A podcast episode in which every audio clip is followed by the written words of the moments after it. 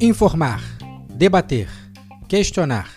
Um olhar sobre o cotidiano e as pautas que fazem nosso dia a dia. Esse é o Farofa Cast. Antes de trazer o nosso tema e convidado desse episódio, deixa eu saudar Arnaldo Gomes, jornalista, historiador, chegando para enriquecer o nosso podcast. Seja bem-vindo ao time, Arnaldo.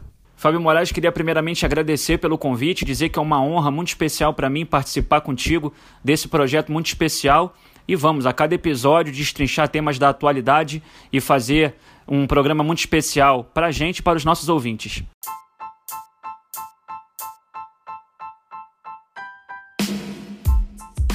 No segundo episódio do Farofa, vamos falar de futebol de base no Brasil durante a pandemia. Sem bola rolando, sem treinamentos, como estão se virando os garotos que sonham em ser atletas profissionais? Para debater com a gente, convido José Reis, executivo de futebol com larga experiência em trabalho de base. Zé, obrigado pela sua presença. Fábio, prazer é todo meu.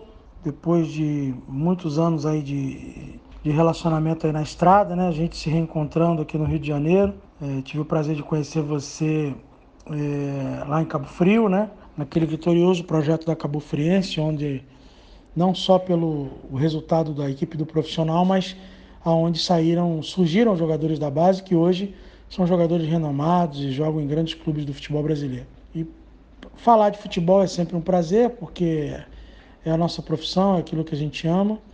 E falar de categoria de base ainda mais, né? Porque a, a importância, a relevância que o futebol de base tem no contexto do futebol brasileiro e mundial é muitíssimo relevante. Zé Reis, como é que está o cenário do futebol de base, né? Imaginando que a gente não estivesse passando por todas as dificuldades que a gente está passando hoje por conta da pandemia do novo coronavírus, imaginando que a gente tivesse com competições acontecendo, com tudo acontecendo agora normalmente, já seria uma, um cenário favorável? E aí eu me refiro àqueles clubes que é, trabalham com mais dificuldade, que não têm as verbas de patrocínio e de investimento que outros clubes maiores têm. Você que conhece bem o futebol, já passou por grandes é, e muitas equipes de futebol do interior, já participou de muitas campanhas até históricas, né, de clubes do interior de São Paulo. Você lembrou a Cabo Friense aqui no Rio de Janeiro. É, mas são clubes que trabalham com dificuldade, né? E precisam fazer ainda nas categorias de base um trabalho mais intenso, né? Como é que tá? Como é que tá? Como é que estava o cenário antes da pandemia é, do novo coronavírus? Fábio, de de 10 anos para cá, o contexto do, das categorias de base mudou muito em todos os aspectos. Vou começar pelo aspecto comercial. É, o futebol ele é, ele é um negócio, ele é uma, uma profissão que tem uma capacidade de transformar a vida de uma pessoa e de uma família e de todas aquelas pessoas que estão em volta dela no sentido socioeconômico que é, nem ganhando na loteria é proporcional. Essa mudança no contexto comercial, onde hoje um garoto de 14, 15, 16 anos, em alguns casos até mais jovem, com 12, 13 anos, ele já tem um empresário né?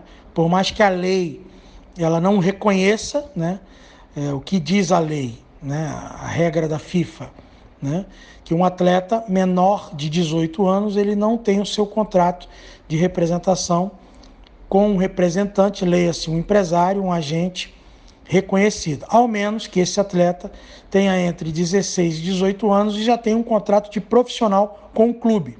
Com isso, esse agente pode assinar um contrato com o um atleta como empresário dele e registrá-lo na CBF para que ele possa ter amparo. Né? Então, já começa por aí a mudança que nós tivemos nos últimos 10 anos. Essa valorização ao extremo. Existem jogadores hoje nas categorias de base de clubes médios e grandes é, do futebol brasileiro, principalmente dos grandes, que já ganham aí 60, 70 mil reais por ano, mesmo não tendo ainda um contrato de profissional. Mas ele tem o que é chamado de contrato de formação. Com isso, ele recebe uma bolsa, né, chamada de ajuda de custo, aonde em alguns casos atinge aí remunerações de 4, 5, 6 mil reais mensais. Número 2, é, os atletas acabam tendo uma valorização muito cedo. eles já são vendidos antes mesmo de poderem jogar lá fora. Então, essa é a questão comercial.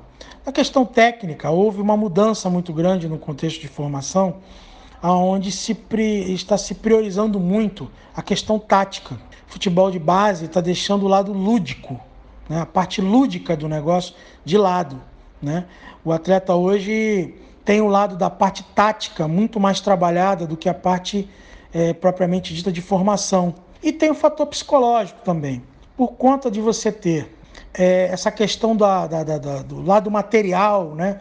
O jogador muito jovem já quer ter o melhor celular, o jogador muito jovem já quer ter o melhor tênis, o jogador muito jovem já quer ter lá milhares de seguidores nas suas redes sociais, porque aquilo ali faz com que ele se sinta já uma estrela, né? É, isso atrapalha muito o lado psicológico dos jogadores. Barra a pressão psicológica que existe do resultado. A categoria de base acaba exigindo muito da conquista da vitória, do ganhar o título e não formar o jogador. E por outro lado, a pressão socioeconômica que afeta o psicológico, que é aquele seguinte: o cara tem que dar certo para salvar a família, né? Porque muitas vezes o que um menino, como eu citei no começo do meu comentário, hoje ganha 2, 3, até 4 mil reais de ajuda de custo num clube com 12 ou 16 anos, muitas vezes se juntar o salário do pai ou da mãe não dá isso. Então você analisando esse contexto comercial, como eu falei lá atrás da supervalorização do futebol, o contexto técnico, que é essa questão da, da deficiência na formação, o pessoal muito preocupado em, em botar esquema tático na cabeça de garotos de 14, 15 anos, onde deveria estar trabalhando a parte de fundamento, a parte lúdica. Né? Jogador com 15, 16 anos dentro de uma academia levantando peso. Né? Jogador de 12, 13 anos não precisa de preparação física. Se você colocar um jogo de manhã, de tarde, de noite, ele vai jogar. Porque isso já está dentro do contexto da idade. Né? E como eu falei, esse lado psicológico que vem sendo, acaba sendo atingido por causa dessa, dessa, desse consumismo que existe nos bastidores do futebol, né? essa coisa midiática das redes sociais e a questão social, onde a família acaba, direta ou indiretamente, pressionando para que ele aconteça o mais rápido possível, para que a família mude de patamar socioeconômico e passe a ter uma vida melhor. Você está tocando num ponto que para mim é muito importante nesse, nesse nosso debate, porque é, o futebol é sonho, né? Futebol talvez seja o sonho de nove entre dez meninos brasileiros, né? Todo mundo sonha um dia em poder jogar bola. E ele começa como uma brincadeira num campo de pelada, ele começa como uma coisa prazerosa, depois ele passa para aqueles que vão jogar nas bases dos clubes como algo mais concreto, algo que pode realmente, como você disse, salvar uma vida, salvar uma família. E aí o garoto vai crescendo, as oportunidades vão acontecendo, alguns, são poucos, vingam, se tornam jogadores profissionais, e aí uma parcela menor ainda desses acaba jogando internacionalmente, criando fama, fazendo dinheiro e conquistando uma vida é, completamente independente e salvando toda a família. Essa é, essa é a trajetória daqueles que conseguem chegar no topo. Mas quando você chega, eu quero trazer para o assunto atual, né? Quando você chega é, no início da sua trajetória, me refiro a garotos sub-16, sub-17, você começa, tua trajetória, você começa a ter alguma esperança, algum, algum destaque, vem uma pandemia e tudo para. O ano praticamente acabou para as categorias de base no Brasil. Como é que ficam esses meninos? Como é que fica a cabeça deles? Eu não sei se você está tendo contato direto com alguns desses jogadores hoje, acho até que você está tendo sim. Como é que fica? Como é que fica essa situação agora? Porque é um sonho praticamente interrompido. Alguns deles vão ter condição de continuar um treinamento, de repente em casa. Outros não terão essa condição porque são de famílias muito pobres e que não conseguem é, é, efetivamente uma, uma estrutura para poder se manter. E aí tem que partir mesmo para um trabalho, ajudar o pai, ajudar a mãe de alguma maneira para poder sobreviver. É a realidade, né? É a realidade, realidade que já era dura, social, no nosso, nosso país, sempre foi, e ela se torna mais dura ainda com a chegada da pandemia. Você está tendo relato de casos assim, de garotos que estão passando por esse tipo de problema nesse momento? Fábio, por incrível que pareça, é, eles não conseguem ter a dimensão do problema. O atleta que se propõe a jogar futebol, ele tem uma vida completamente diferente dos demais, né? Você pegar um garoto de 16 anos que está jogando futebol desde os 12 em clube, jogando futebol chamado profissional, vamos chamar assim, né? Principalmente aquele garoto que mora na concentração, e você pegar um garoto de 14, 16, de 12 a 16 anos do mercado secular, da vida normal, vamos chamar assim, no quesito experiência, malandragem no bom sentido, e etc., malícia e etc., o garoto do futebol dá um baile nele. O futebol faz com que o cara amadureça. Esses meninos não têm adolescência, eles não têm infância. Eles não, eles não jogam bolinha de gude mais, eles não soltam pipa quase, né? porque já começa uma cobrança, como eu falei no início da nossa, da nossa matéria, exacerbada sobre eles, seja da família, seja do clube, seja da sociedade. Né? Então eles não têm muita noção do que a pandemia está causando na vida deles. Porque eles acham que a qualquer momento eles vão voltar a treinar, vão voltar a jogar e que está tudo bem. Porque muitos deles têm seus agentes, por incrível que pareça já, aliás, a grande maioria, eles recebem lá uma ajuda de custo dos agentes, né? E aquele dinheiro ali, muitas vezes, eu sei de casos, por exemplo, que garoto de 14 anos aí ganha 2 mil reais de seu empresário por mês, fora o que ele ganha do clube. Então eles não têm muita noção. Os que têm um pouco mais de consciência, ou que têm um pouco mais de noção das coisas, que muitas vezes até tem uma família mais esclarecida e a família explica, ou até mesmo aqueles que estão passando por muita dificuldade dentro de casa, por causa da pandemia, o pai ficou desempregado, a mãe ficou desempregada, eles estão muito mais focados no problema social deles do que voltar aos treinos. Então, para ser muito sincero, eles não têm a menor noção do que vai ser o futebol quando voltar. Eu, particularmente, acredito que categoria de base em 2020 não vai acontecer. Não vai existir. Não vai ser possível. Simplesmente a começar pelo bom senso. Número um, como é que você vai voltar a ter treino se não tem aula? Então você pode dar treino e não pode, ter, e não pode ir na escola? Número dois, os garotos que moram nas concentrações dos clubes. Como é que você vai confinar esses garotos dentro dos, dos clubes se você não tem uma vacina para curar um problema que está aí? A, a, doença ela existe, ela está matando. Né? E você não tem a vacina para prevenir. Né? E número três, os clubes vão focar o pouco da receita que eles vão ter por conta de terem pedido contratos de patrocínio, a televisão aí fazendo pressão, porque tem que jogar, tem que jogar, tem que jogar para poder receber. Como é que eles vão direcionar dinheiro para a categoria de base? Como é que eles vão fazer teste de 3 em 3, 4 em 4 dias em dezenas e centenas de garotos para poder continuar treinando? É inviável, não tem como.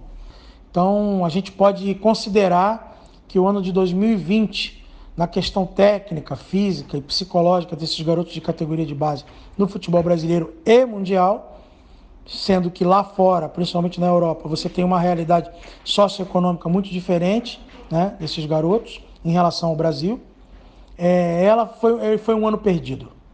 Foi um ano perdido. As competições, é, eu já ouvi falar que o Mundial e o Sul-Americano Sub-17, que estão programados para o ano que vem, né, e sub-20 também tem um sério risco de serem adiados para 2022. Então muita coisa vai mudar aí. E a categoria de base, sem dúvida nenhuma, ela foi muito atingida no processo de formação e os jogadores, na grande maioria, não têm é, a menor noção do que está acontecendo.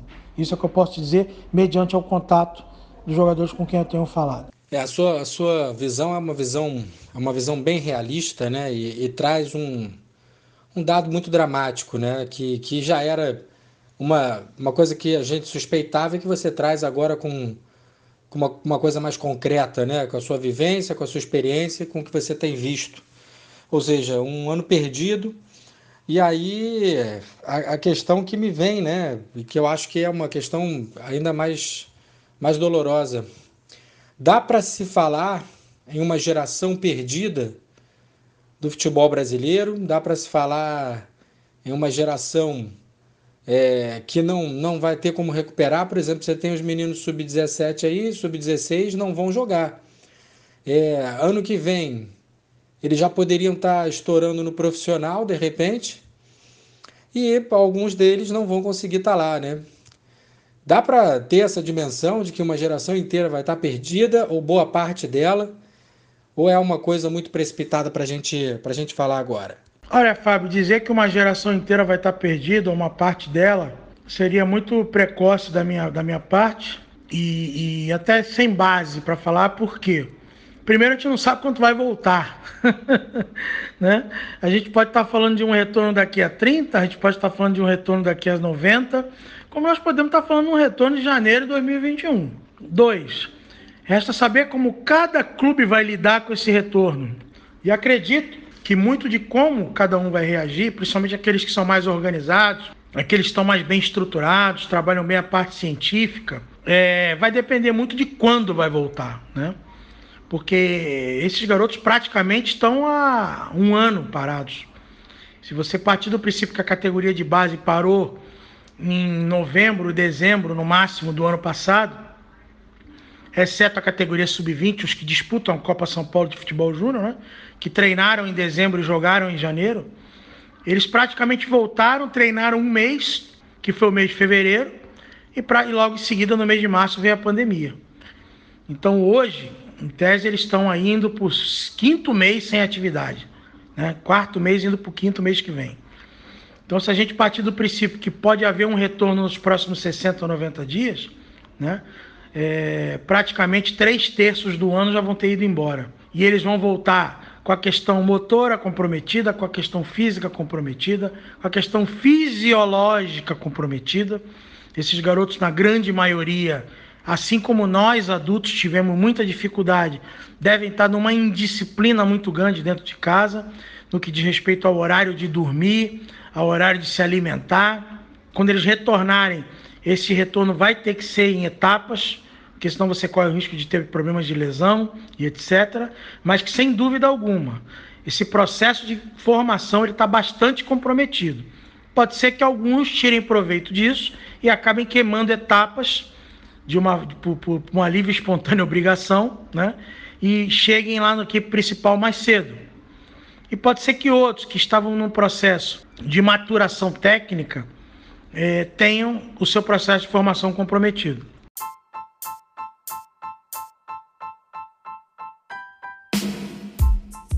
Deixa eu colocar o Arnaldo Gomes na nossa conversa. Arnaldo, a gente precisa conversar com quem está vivendo essa realidade de perto.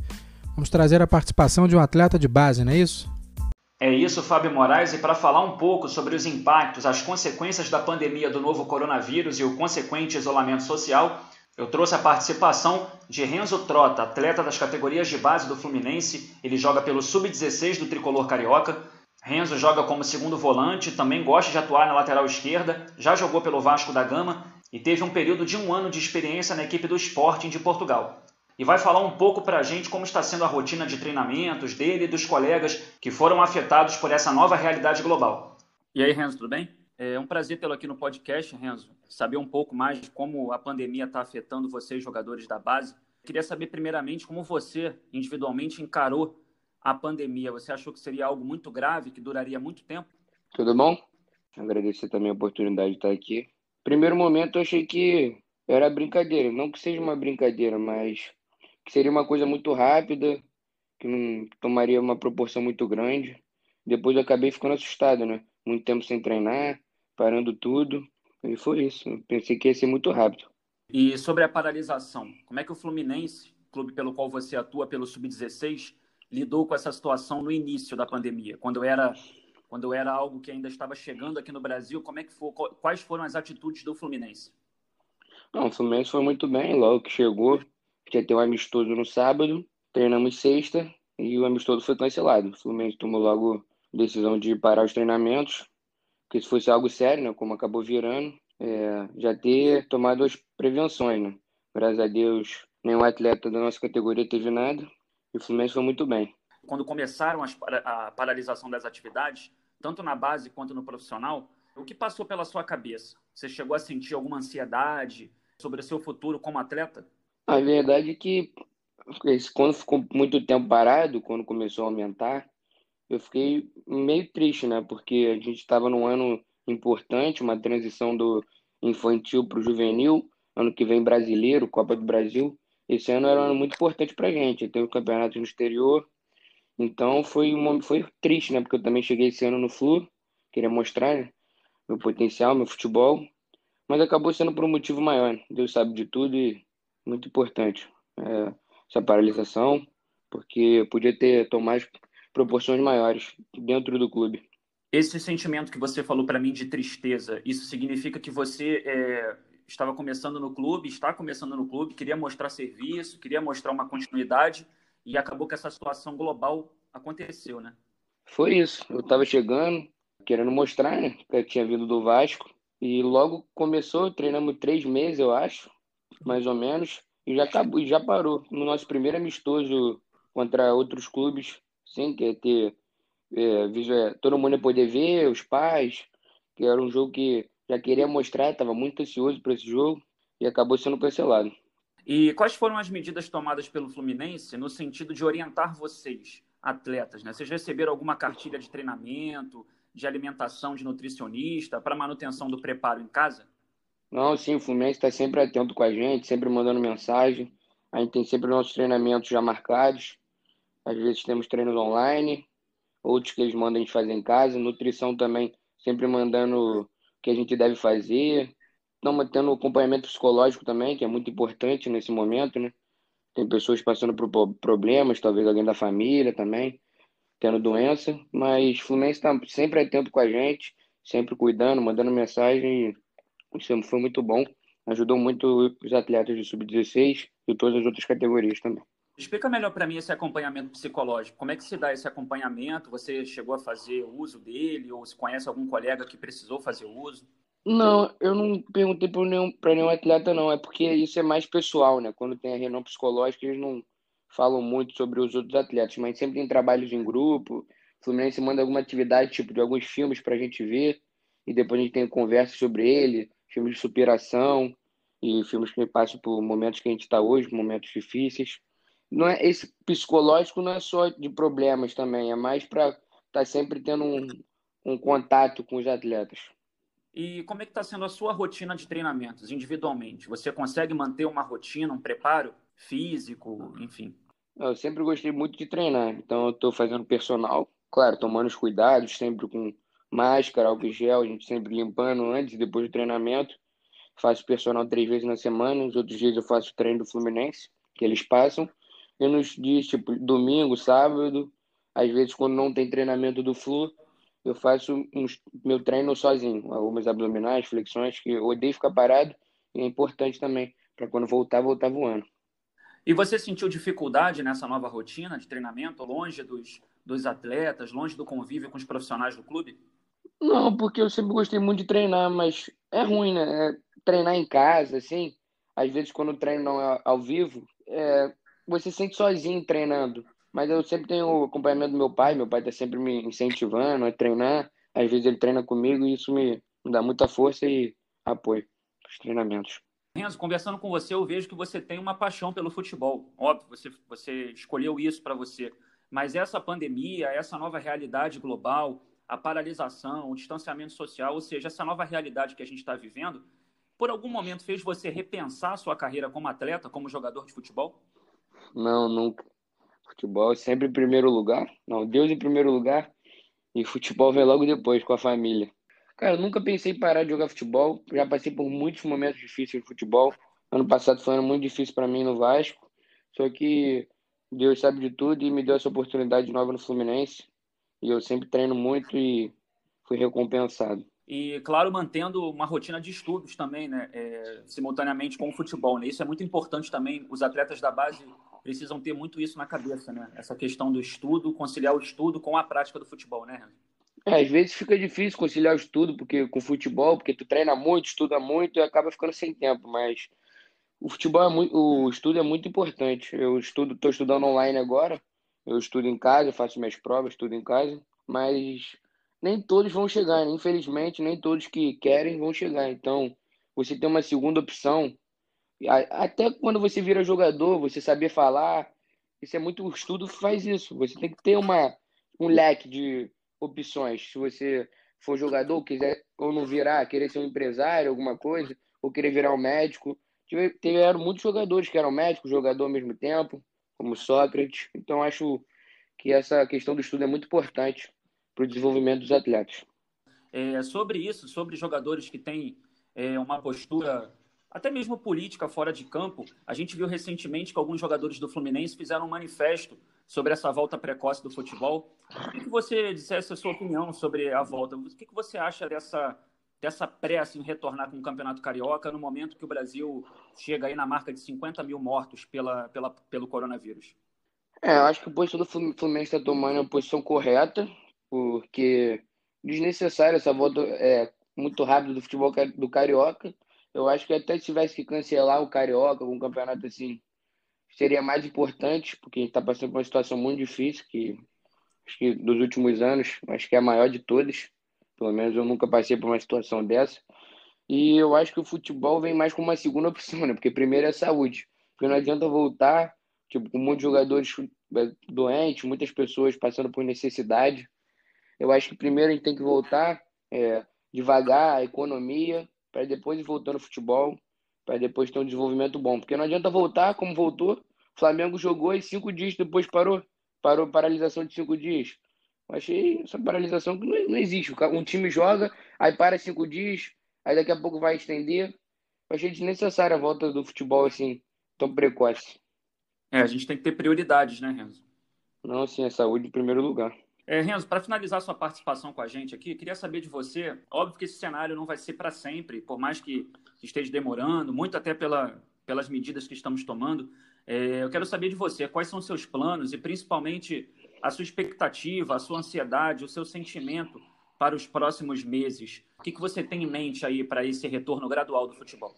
É, eu espero que volte logo, né, profissional, para que isso passe logo, né? Primeiro isso tem que passar para depois o futebol ir voltando devagar.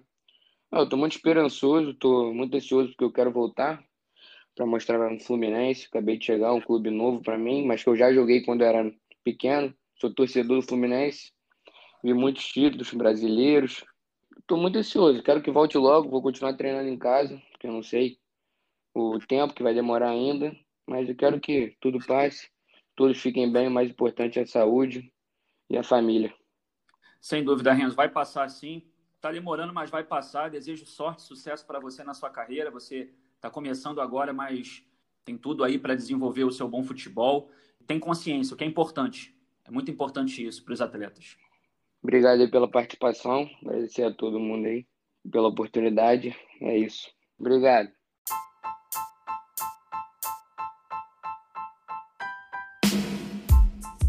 A gente volta a conversar aqui com José Reis, ele é gestor de futebol, tem muita experiência com os meninos de base no futebol brasileiro, já trabalhou por diversos clubes em todo o país, conhece bem a realidade do nosso futebol. A gente ouviu aí o Renzo Trota, ele é atleta do Sub-16 do Fluminense, o Arnaldo Gomes entrevistou ele e o Renzo falou aí, você ouviu, José Reis, que ele está muito focado, que ele sabe é, das condições e tá, o Fluminense tem dado estrutura para que ele retorne. Aliás, o Fluminense tem sido muito cauteloso nesse sentido, tanto no futebol profissional como no futebol da base, como a gente pôde observar no depoimento do Renzo. E ele está focado para voltar. Mas a gente não pode dizer que seja um caso é, muito comum, né? Talvez seja até uma exceção. O caso do Renzo Trota é um jogador menino, tão novo, tão focado, querendo e sabendo é, bem o que ele quer e sabendo também o tamanho da dificuldade que ele vai ter pela frente, né? É, Fábio, o Renzo Trota talvez ele faça parte de uma camada muito pequena, né? É, ora, pela, pela, pelo tamanho profissionalismo e responsabilidade, profissionalismo no sentido de comportamento, né? Porque eu inclusive costumo dizer, costumava dizer para os atletas nos clubes onde eu trabalhava que o contrato profissional ele não está naquele papel que ele assina, né? E sim está na mentalidade da, do profissional. E o Renzo talvez ele faça parte dessa minoria que além de ter uma condição onde ele tem o apoio do pai, que pode proporcionar a ele uma situação onde poucos às vezes podem ter, mas ele valoriza mais ainda isso.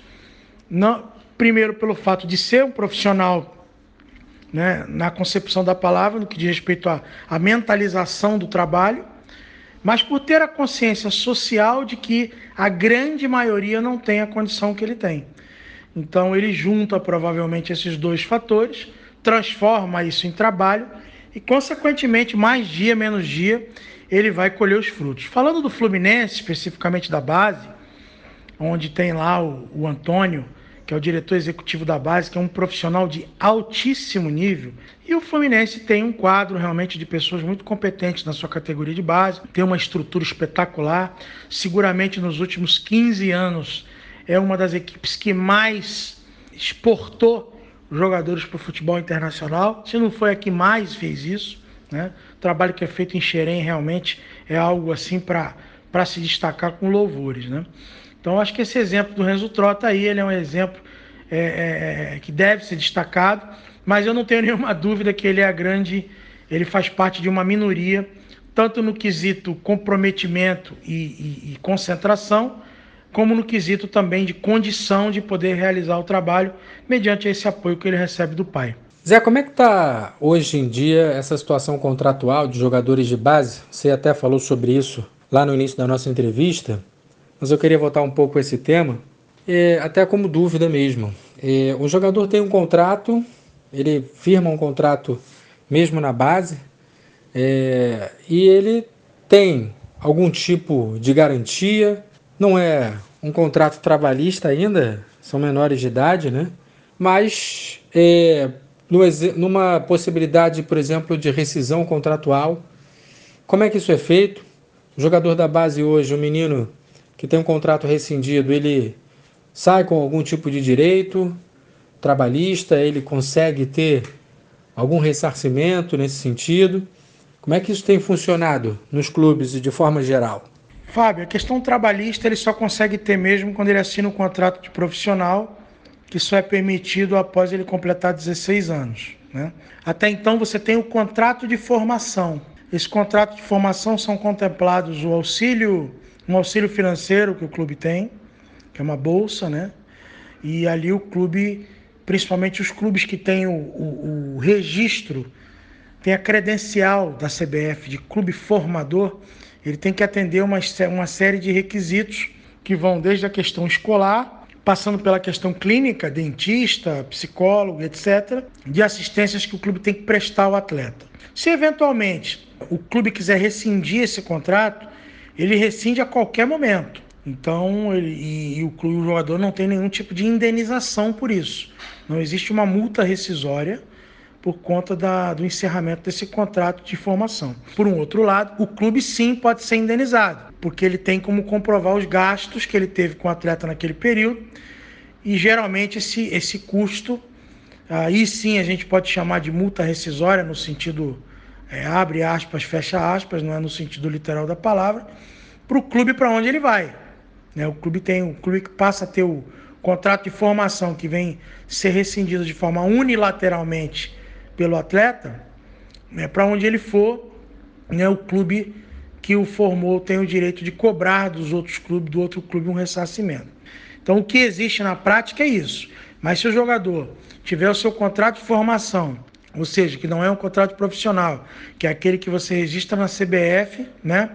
E que você assina a carteira de trabalho, porque o contrato de formação é registrado na CBF, tá? Diga-se de passagem.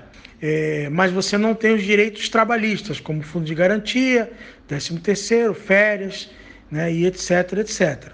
Então hoje é assim que está funcionando é, a gestão de contratos no que tange a questão das categorias de base. A gente já está chegando ao final desse nosso bate-papo, que para mim está sendo muito bom, elucidativo, explicativo. É isso que o nosso podcast pretende ser, é uma coisa que aprofunde os temas, né? Não seja uma mera entrevista, mas um bate-papo que aprofunde os temas e você está trazendo muito conteúdo para a gente, Zé. É, mas antes eu, eu queria saber também sobre a postura da CBF, que chegou a anunciar é, algum auxílio principalmente para os clubes que não estão na, na Série A, na elite do futebol brasileiro. Mas como é que é isso em relação à base? É, a CBF ela apoia de alguma maneira é, nesse momento de pandemia, nesse momento de paralisação das competições, a CBF tem dado algum suporte para os clubes e as suas categorias de base? Fábio, é, a leitura é a seguinte: a CBF ela tem dado suporte para os clubes. Aliás, eu acho que na história do futebol brasileiro, mas eu não me lembro da Confederação Brasileira de Futebol ter dado tanto apoio, o tamanho apoio aos clubes financeiramente falando, ao qual a atual gestão está dando. Agora, cabe a cada clube direcionar os seus recursos, dividir proporcionalmente dentro do clube naquilo que ela considera que é realmente importante. Por isso que é o meu a minha colocação lá atrás, no, no início da nossa conversa, de que se os clubes vão ter dificuldade de tocar o profissional, você imagina a categoria de base. Se os clubes vão ter dificuldade de pagar os seus elencos da, da, da equipe profissional, você imagina bancar a categoria de base. Você imagina fazer exame de Covid, teste de Covid de 3 em 3 e 4 em 4 dias. É inviável, né? Não há dinheiro, essa conta não fecha. Nesse momento, as categorias de base estão paradas, né? Eu acredito até que a categoria sub-20 possa ser a que tenha o maior apoio, o maior apelo, aliás, para voltar logo, porque é a categoria que está mais próxima ao profissional. E se tratando dos grandes clubes, é, são muito poucos os jogadores que moram na concentração.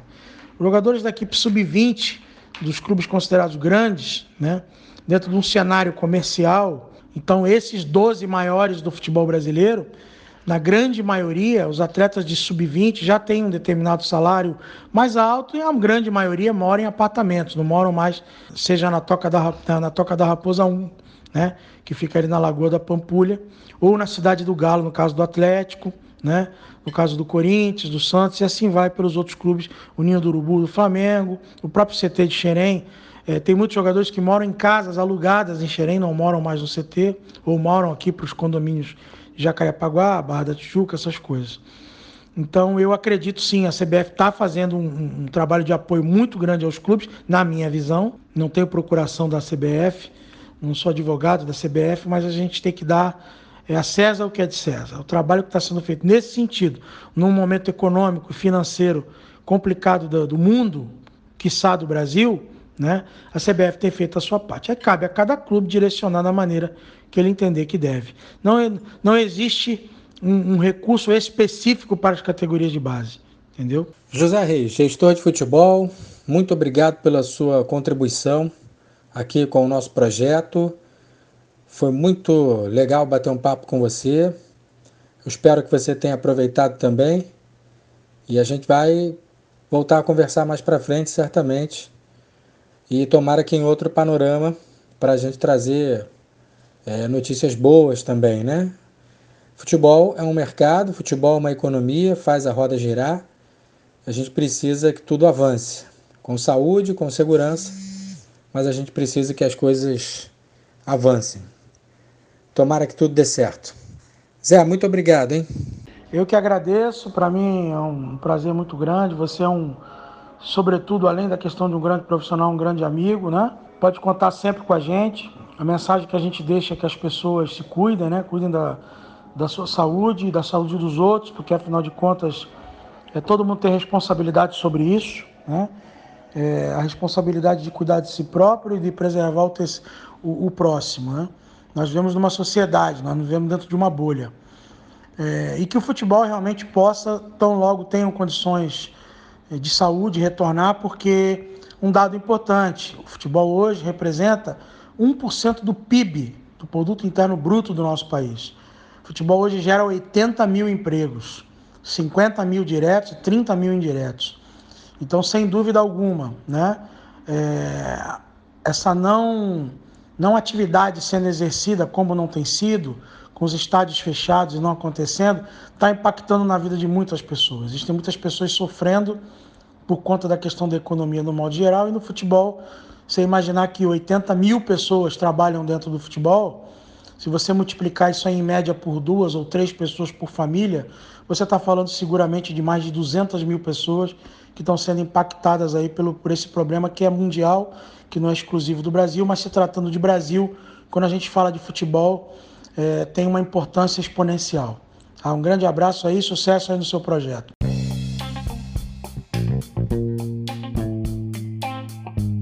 O segundo episódio do Farofa Cast fica por aqui. Espero que tenham gostado.